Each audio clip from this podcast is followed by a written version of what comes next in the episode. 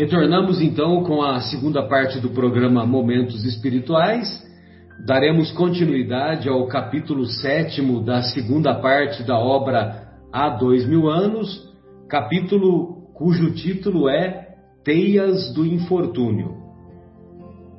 É, nós, na semana passada, nós encerramos o, o, o, nosso, o nosso estudo quando o Saul é, assassina o Agripa e ele assassinou de tal maneira, de maneira tão sorrateira, que ele fez parecer que o autor do assassinato teria sido o próprio irmão Plínio.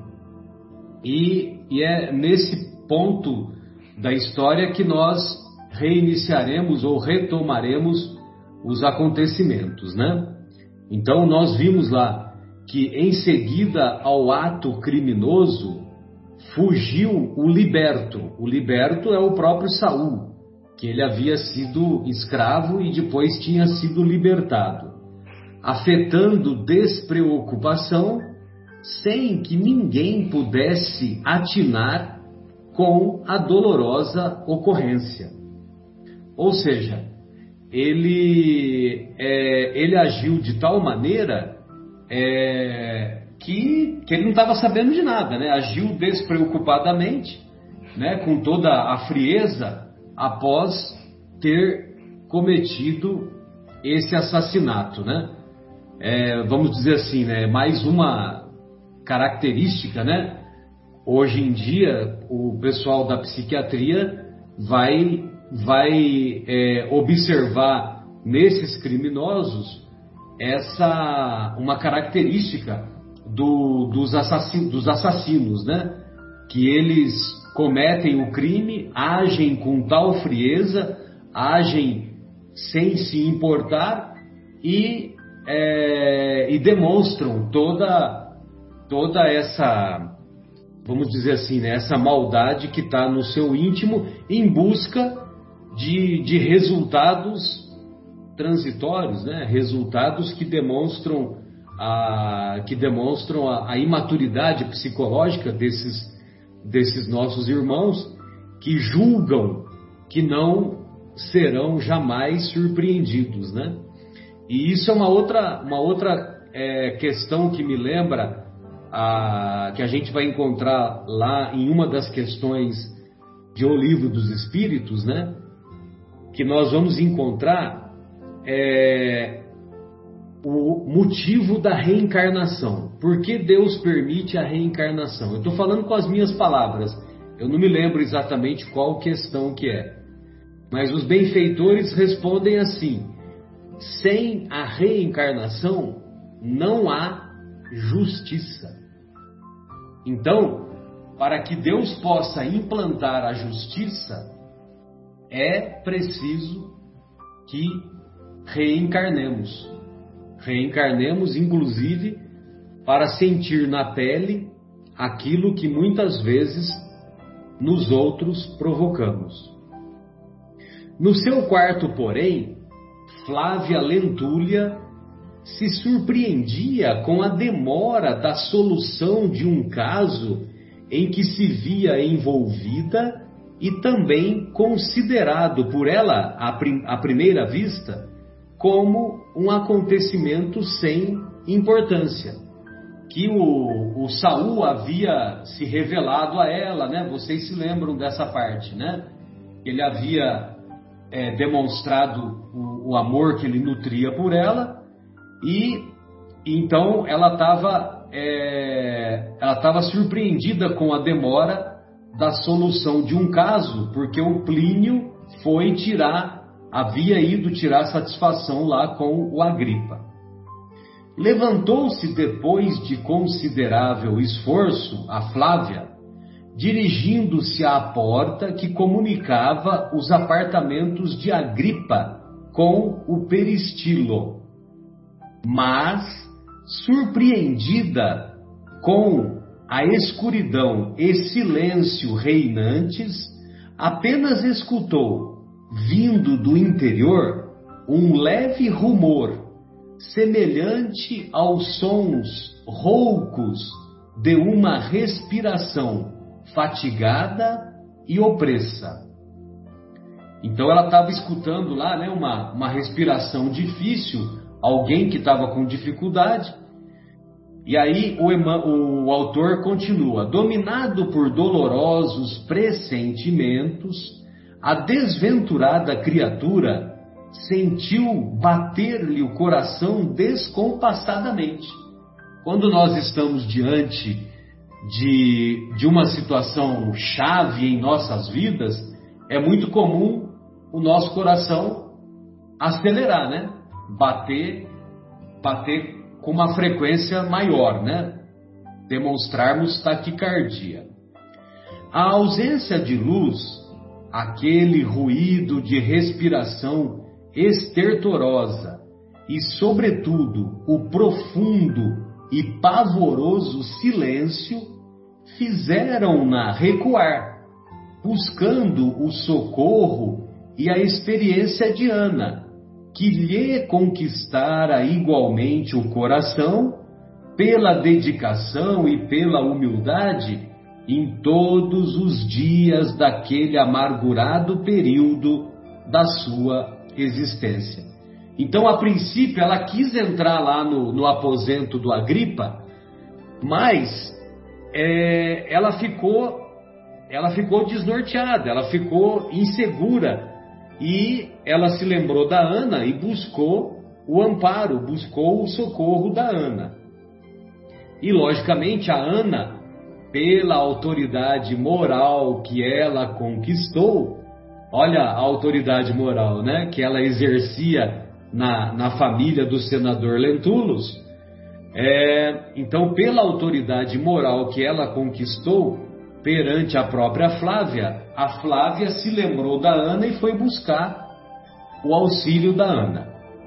Gozando do respeito e da estima de todos, a velha criada de Lívia era agora quase a governanta da casa, a quem, por determinação dos senhores, todas as escravas do palácio do Aventino deviam obediência.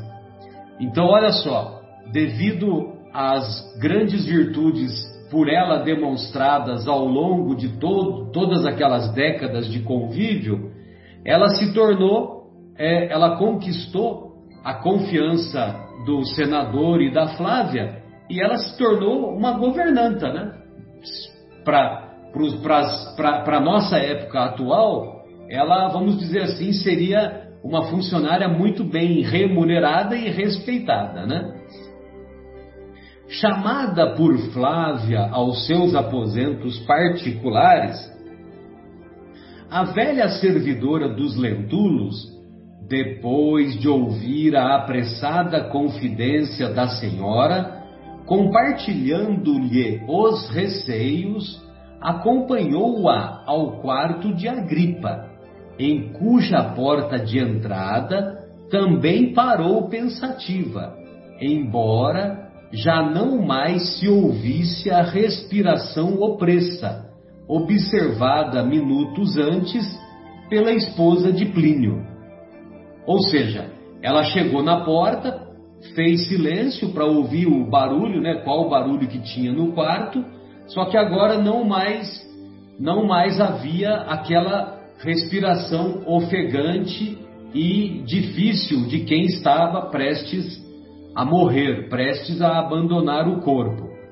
Também cá entre nós, né? Naquela época, um golpe como aquele que foi desferido pelo Saul, mesmo que fosse socorrido, né? ia, ia ser socorrido e ia levar para onde? Né? Para o Hospital Sírio-Libanês, para o Hospital Albert Einstein, para a Santa Casa aqui de Vinhedo, né? Não ia resolver muito, mas, lógico, né? Que nós compreendemos, né? Que, que, que faz parte da, da descrição do, do, dos acontecimentos e também da insegurança, porque até esse momento a Ana também não teve coragem de entrar no, no aposento. Senhora, disse afetuosa a Ana para Flávia, estais abatida e ainda necessitais de repouso. Voltai ao quarto.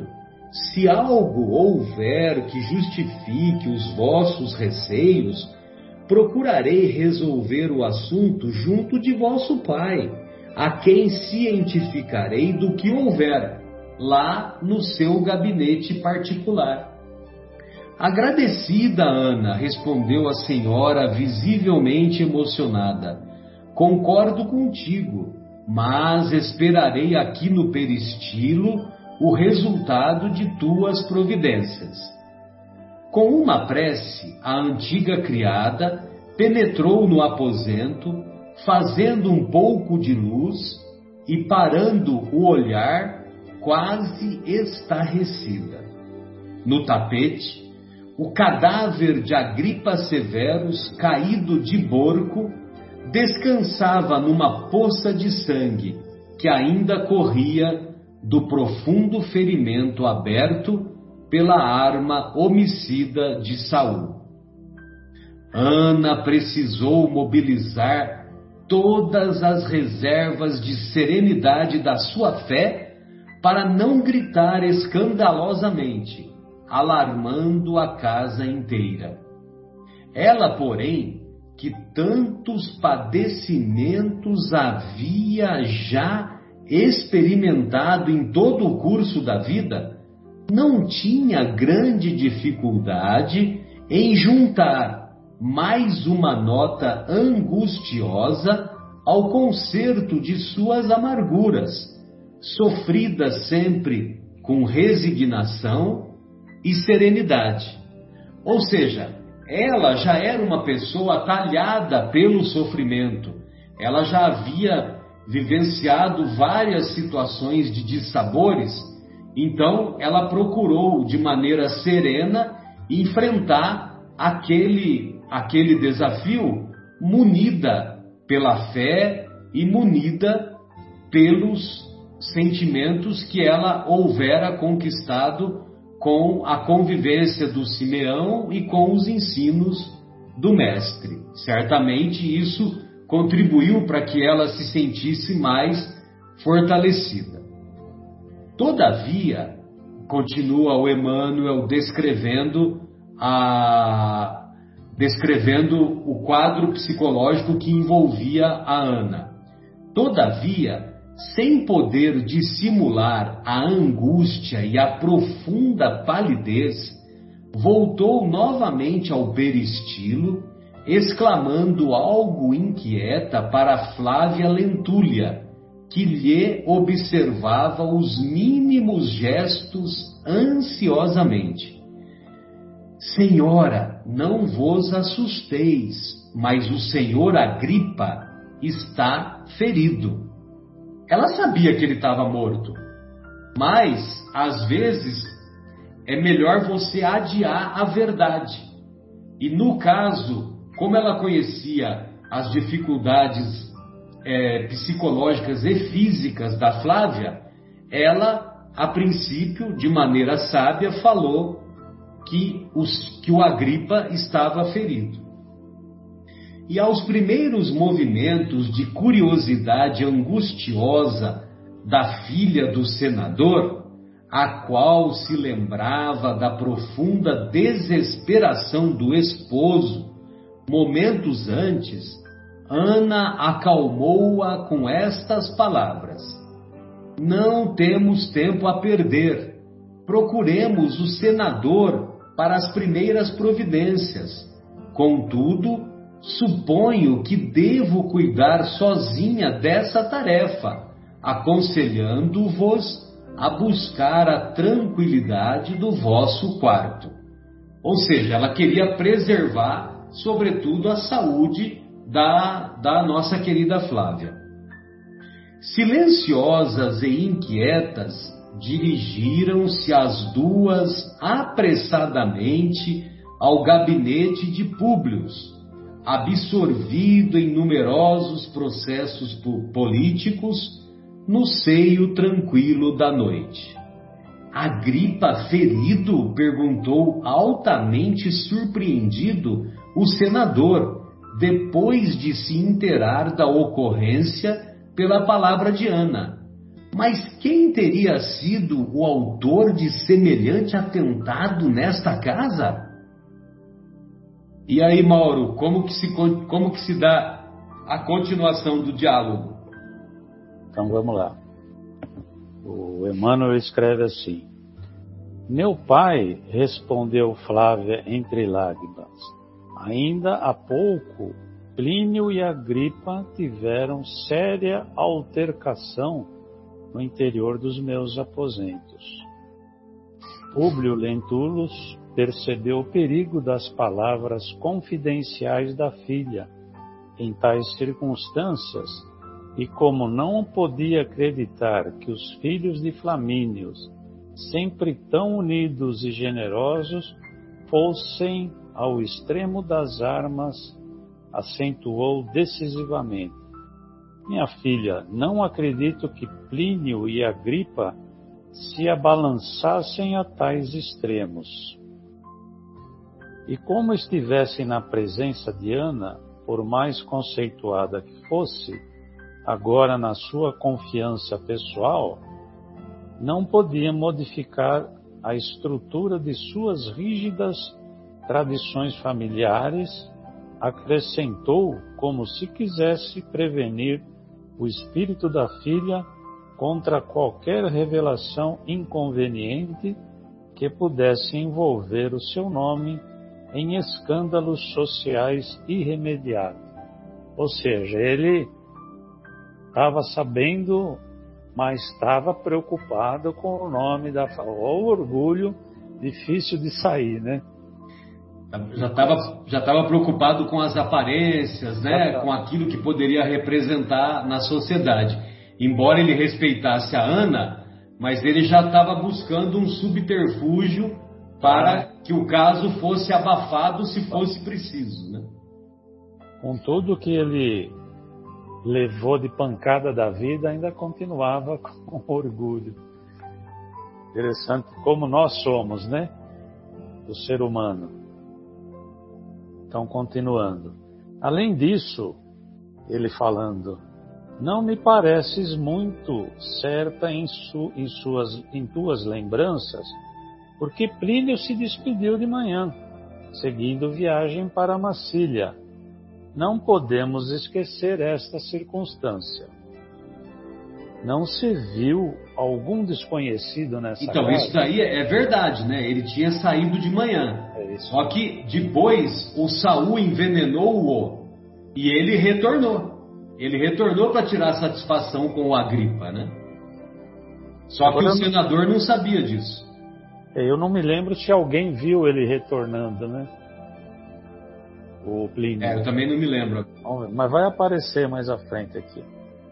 Aí o senador pergunta se não se viu algum desconhecido nessa casa?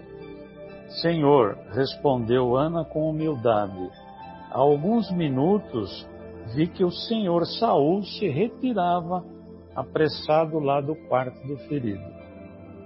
De acordo com as minhas observações e atenta à sua familiaridade com vossos amigos, suponho pessoa indicada para nos dar qualquer esclarecimento.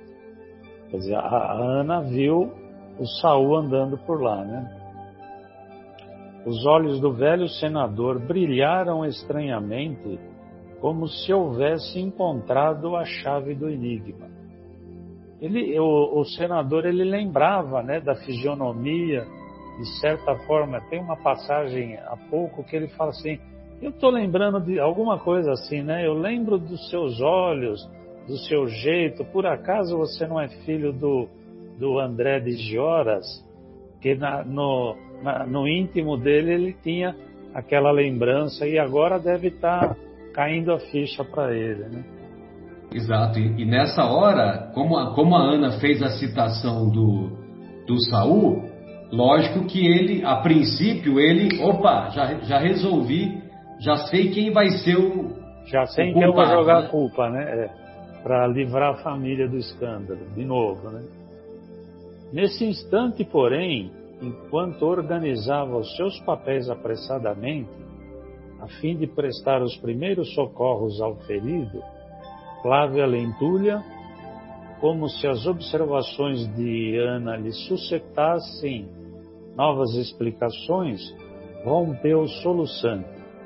Meu pai, meu pai, só agora me recordo de que vos, vos deveria cientificar-se de coisas muito graves.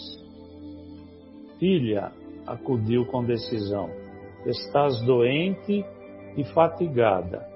Recolha-te ao teu quarto, procurarei a tudo remediar. É muito tarde para qualquer ponderação. As coisas graves são sempre más, e o mal que não se corta pela raiz, com o esclarecimento oportuno, é sempre uma semente de calamidade guardada em nosso coração. Aí ele falou uma coisa certa, né? O mal tem que cortar pela raiz. É, para arrebentar em lágrimas e amarguras nas horas inesperadas da vida. Falaremos, pois, mais tarde. Urge agora providenciar o que mais, o que seja mais urgente e necessário é, retirando-se apressado com a serva, o, o senador né, saiu apressado em demanda do apartamento do rapaz. Notou que Flávia obedecia sem discussão às suas determinações, recolhendo-se ao quarto. Penetrando nos aposentos de Agripa, em companhia da velha serva, Públio Lentulus conseguiu medir toda a extensão da tragédia ali desenrolada sob o seu teto respeitável. Fechando as portas de acesso, o senador verificou que o filho mais velho do seu inesquecível Flamínio estava morto, restando saber os íntimos detalhes daquele drama doloroso, cujo fim sangrento era a única cena que ali se deparava. Ajoelhando-se ao lado do cadáver, eh, no que foi acompanhado pela serva amiga e leal, falou compungidamente: Ana, é muito tarde. O meu pobre Agripa já não vive, nem haveria possibilidade de socorro para um ferimento dessa natureza parece haver expirado há poucos momentos. Alçando ao alto o olhar marejado de lágrimas, exclamou amarguradamente: Ó oh, manes do meu desaventurado filho, acolhei as nossas súplicas pelo descanso perpétuo da sua alma. Essa palavra manes é uma palavra tive que procurar no dicionário, evidentemente, né? Então, manes significa, pelos antigos romanos, eram as almas deificadas pelos ancestrais já falecidos. Ou seja, ele estava estava pedindo que os espíritos dos, das almas dos parentes já falecidos dessem alguma. É, que cuidasse do espírito do, do Agripa, né? Alguma coisa assim, né, Marcelo? É, exatamente, né? E eles, é, e, e ele também fala, né? Acolhei as nossas súplicas pelo descanso perpétuo de sua alma, né? Hoje em dia é muito comum, né? Aquela sigla RIT, né? R-I-T, né? Rest in Peace, que é descanse em paz, né? É, só que é aquela história, né? A doutrina espírita vem mostrar que não é bem assim, não, né? Esse negócio de descansar em paz, né? É que quando a gente chega lá no mundo espiritual, e não à toa, não à toa, nós estamos estudando nesse, no dia de hoje, meu reino não é deste mundo e que traz o princípio da imortalidade da alma. Então, é, evidentemente que quando ele chega lá no mundo espiritual, não, não vai, não vai, não tem nada de descanso, né? Pelo contrário, certamente ele vai se envolver com um sentimento de vingança, com um sentimento é, de ódio né, pelo, pelo, pelo crime cometido pelo Saul, né? sem dúvida. E a justiça divina. Mas, né? mas pelos conhecimentos da época, o que o senador, é, o senador e os patrícios da época faziam era isso, né? Era reportar aos, aos manes, né? As divindades, as divindades do, do, do dos é ancestrais, né? É do, do dos romanos, do, da, ai meu Deus do céu, as divindades romanas, né? Dos deuses romanos, as divindades pagãs que eram que era a, a filosofia que eles seguiam lá, né? Exato.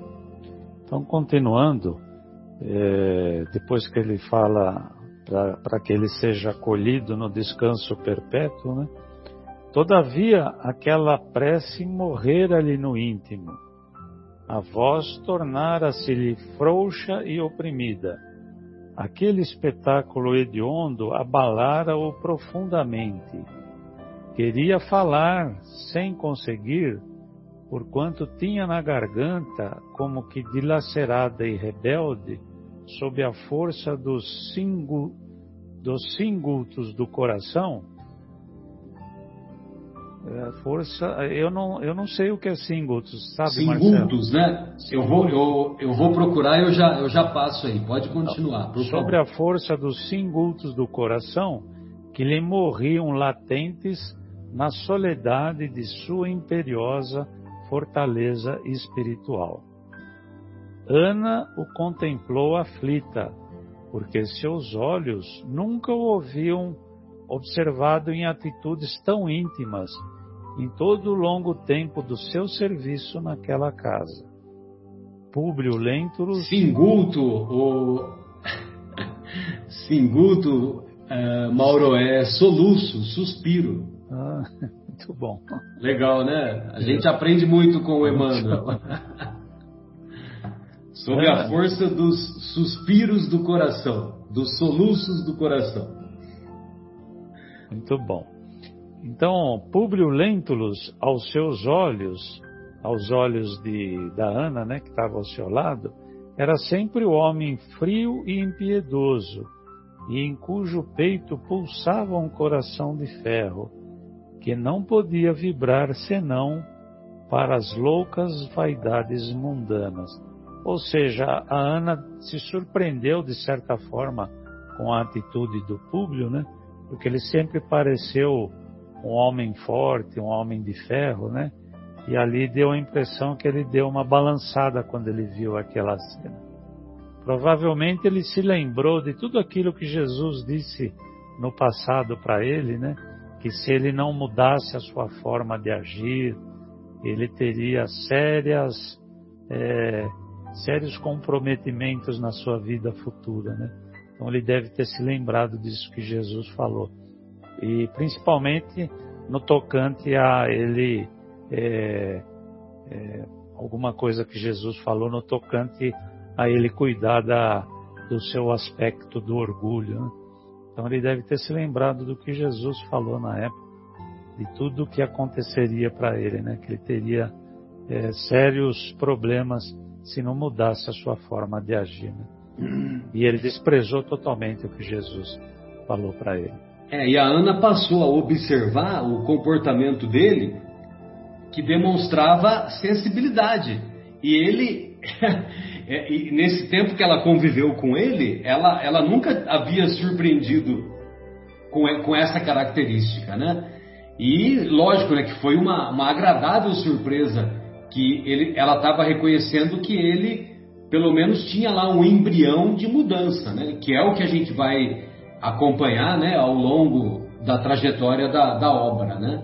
Pelo menos é, vai haver essa mudança para melhor, embora que ainda, ainda num, num patamar não muito evoluído, mas vai ser pelo menos um, um germe, né? uma, uma, um, um avançar de degraus. Né? Começou a amolecer o coração do homem, né? Exato. Pois não, Vera? Agora é a Vera, né, querida? Eu já não é sem tempo, né? Depois de tudo que já passou, e vai continuar passando, vamos lá. Naquele instante, contudo, entre assustada e comovida, observava que também o senador tinha lágrimas para chorar. Olha só. De seus olhos sempre altivos caíam lágrimas ardentes que rolavam silenciosas e tristes sobre a cabeça inerte do rapaz, também considerado por ele um filho, como se nada mais lhe restasse, além do consolo supremo de abraçar carinhosamente os seus despojos através do véu escuro de suas dúvidas angustiosas. Então ele considerava a gripe, assim como considera Plínio, como filhos, né? Por causa da proximidade que ele tinha com o pai. Então aquilo doeu muito ver aquela cena para ele no coração dele. Né? Ana, profundamente tocada pela amargura daquela cena íntima, exclamou com humildade, desejosa de confortar a dor imensa daquele mal sem remédio. Senhor, tenhamos coragem e serenidade. Nas minhas orações obscuras, sempre peço ao profeta de Nazaré que vos ampare do céu, confortando-vos o coração sofredor e desalentado. O pensamento do senador vagava no dédalo das dúvidas tenebrosas, cotejando as observações da filha e as palavras de Ana, buscava descobrir no íntimo a intuição sobre a culpabilidade do delito. A qual dos dois? Plínio ou Salmo deveriam imputar a autoria do atentado nefando? Ele, que decidira tantos processos difíceis na sua vida, ele, que era senador não perdia também ensejo de participar dos esforços da edilidade romana, sentia agora a dor suprema de exercer a justiça em sua própria casa, na perspectiva da destruição de toda a aventura dos seus filhos muito amados. Então estava ele ali tentando julgar, tentando chegar a uma conclusão do fato, né, daquela cena toda. Plínio Saúl. Um detalhe, né? né, Vera, que é muito fácil quando você vai julgar os outros, né? Agora, quando você vai julgar os seus, né? Então, e ele levando tudo em consideração, né? A culpabilidade de quem será que era e as consequências de tudo isso. Era isso que também o atormentava, Sim. né? Só, só uma observação que o, o, os senadores naquela época eles tinham a função de poder judiciário também, né? Não era só um julgamento pessoal, íntimo, né? Era um julgamento no sentido de. É, no sentido penal, né? Eles tinham. Mandar prender ela, é, exatamente. Eles tinham essa, essa função poder, como né? Foi o que ele fez com o Saul, né? Isso. Foi o que ele fez com o Saul lá no começo do livro. É, verdade. Verdade. Ouvindo, porém, as expressões consoladoras da serva, recordou, olha só, a figura extraordinária de Jesus Nazareno, cuja doutrina de piedade e misericórdia a tantos fortalecia para afrontar as situações mais ríspidas da vida, ou para morrer heroicamente como sua própria mulher.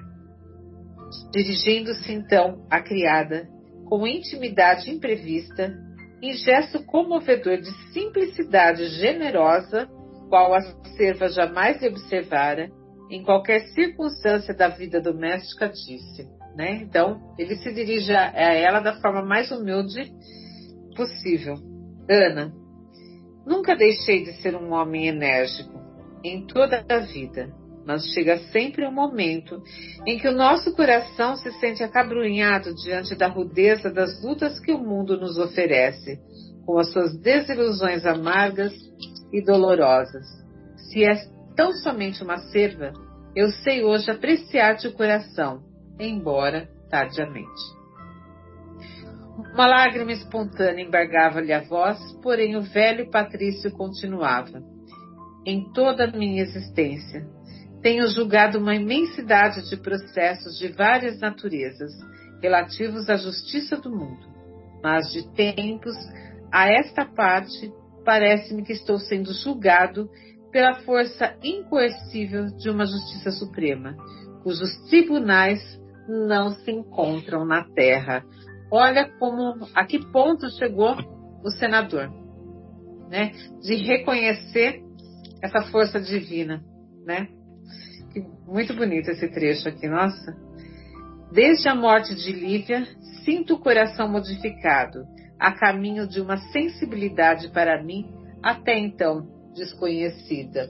Então, depois da morte de Lívia, não só pelo fato em si, mas vamos lembrar também que Lívia também deveria estar, estar ali amparando ele espiritualmente, né? Apesar de todo o sofrimento da vida dele, vamos recordar que ele ainda tem um filho que ele não recuperou, né? Não nos esqueçamos do menino. Eu não lembro o nome isso.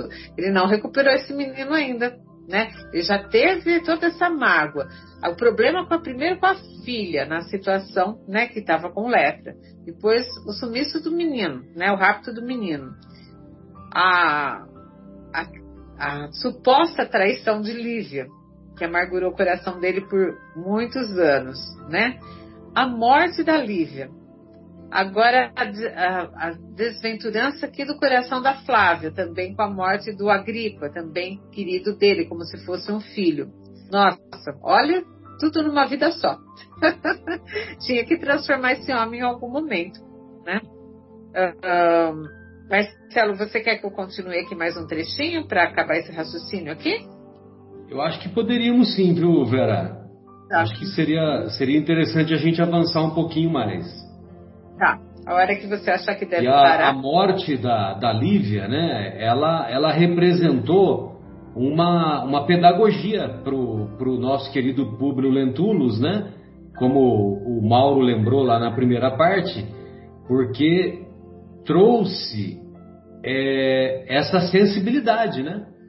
Então, ele deixou de ser uma pessoa indiferente, deixou de ser uma pessoa insensível e agora, sim, agora sim, essas lágrimas eram lágrimas sensíveis, eram lágrimas de um coração amargurado, mas que buscava um outro nível de entendimento, né?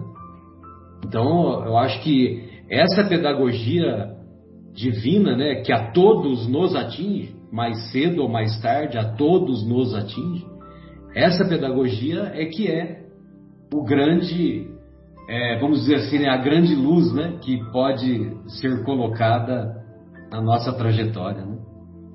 Mas eu acho que vale a pena. Vou, vou é, dar um pouquinho mais de continuidade, aí a gente, é, daqui, a, daqui a pouco a gente interrompe, tá bom? A aproximação da velhice parece um prenúncio da morte de todos os nossos sonhos e esperanças. Diante deste cadáver, que certamente vai aumentar a sombra dos nossos segredos de família, sinto quão dolorosa é a tarefa de justificar os nossos entes amados. E já que te referes ao Mestre de Nazaré, cuja doutrina de paz e fraternidade a tantos tem ensinado a morrer com resignação e heroísmo supremos pela vitória da cruz dos seus martírios terrestres, como procederia ele num caso destes, em que as mais tremendas dúvidas me pairam no coração quanto à culpabilidade de um filho muito amado? Ele se refere aqui a Plínio, né? É, a culpa de um filho amado, que Plínio que seria o irmão né? E aqui ele também, ah, quando ele fala que sinto quão dolorosa a tarefa de justificar os nossos entes amados, tá vendo?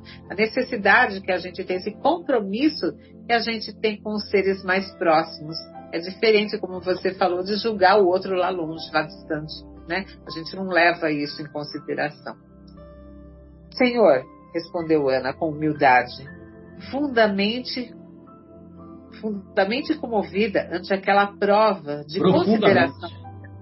É, aqui o meu livro está meio falhado aqui. É. tá é profundamente comovida, tá aqui no meu. Ante aquela prova de consideração e afeto. Muitas vezes Jesus nos ensinou que jamais devemos julgar para não sermos também julgados. O senador se surpreendia ao receber de uma criatura tão simples e tão inculta aos seus olhos essa maravilhosa síntese da filosofia humana, repassando no espírito o seu doloroso pretérito, seu doloroso passado, né? Mas, aventou, como se quisesse justificar-se a si mesmo dos erros profundos do seu passado de um homem público. Os que não julgam perdoam e esquecem, e se mandam as leis da vida, que sejamos agradecidos ao bem que se nos faça. Não podemos perdoar ao mal que se nos atira no caminho. Ana, porém, não perdeu o ensejo de consolidar o ensinamento evangélico, acrescentando com doçura. Mesmo na minha terra, a lei antiga mandava que se cobrasse olho por olho e dente por dente. Mas Jesus de Nazaré, sem destruir a essência dos ensinos do templo, esclareceu que os que mais erram no mundo são os mais infelizes e mais necessitados do nosso amparo espiritual, recomendando na sua doutrina de amor e caridade não perdoássemos uma vez só, mas setenta vezes sete vezes. Ana vem trazer aqui palavras de Jesus, né? Os ensinamentos de Jesus. Certo?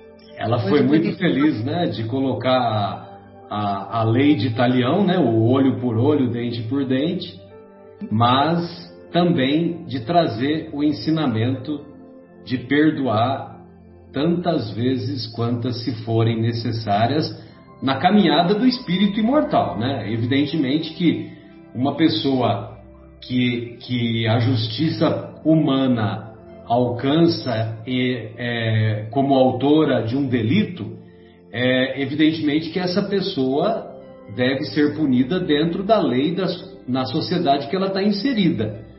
E, e evidentemente que, é, que tem os, os, os agravantes e os atenuantes, mas que nós temos que respeitar a justiça dos homens, só que colocando cada vez mais a misericórdia, a misericórdia nessa justiça.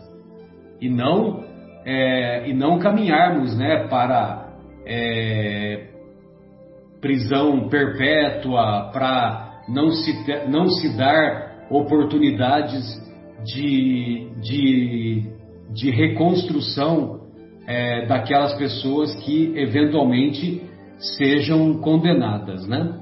Então, por exemplo, eu admiro muito os, os nossos irmãos evangélicos que eles visitam as, as cadeias, principalmente aos domingos, eles colocam lá, colocam uma mesa, cachorro quente, lanche, suco, refrigerante, bebida alcoólica jamais.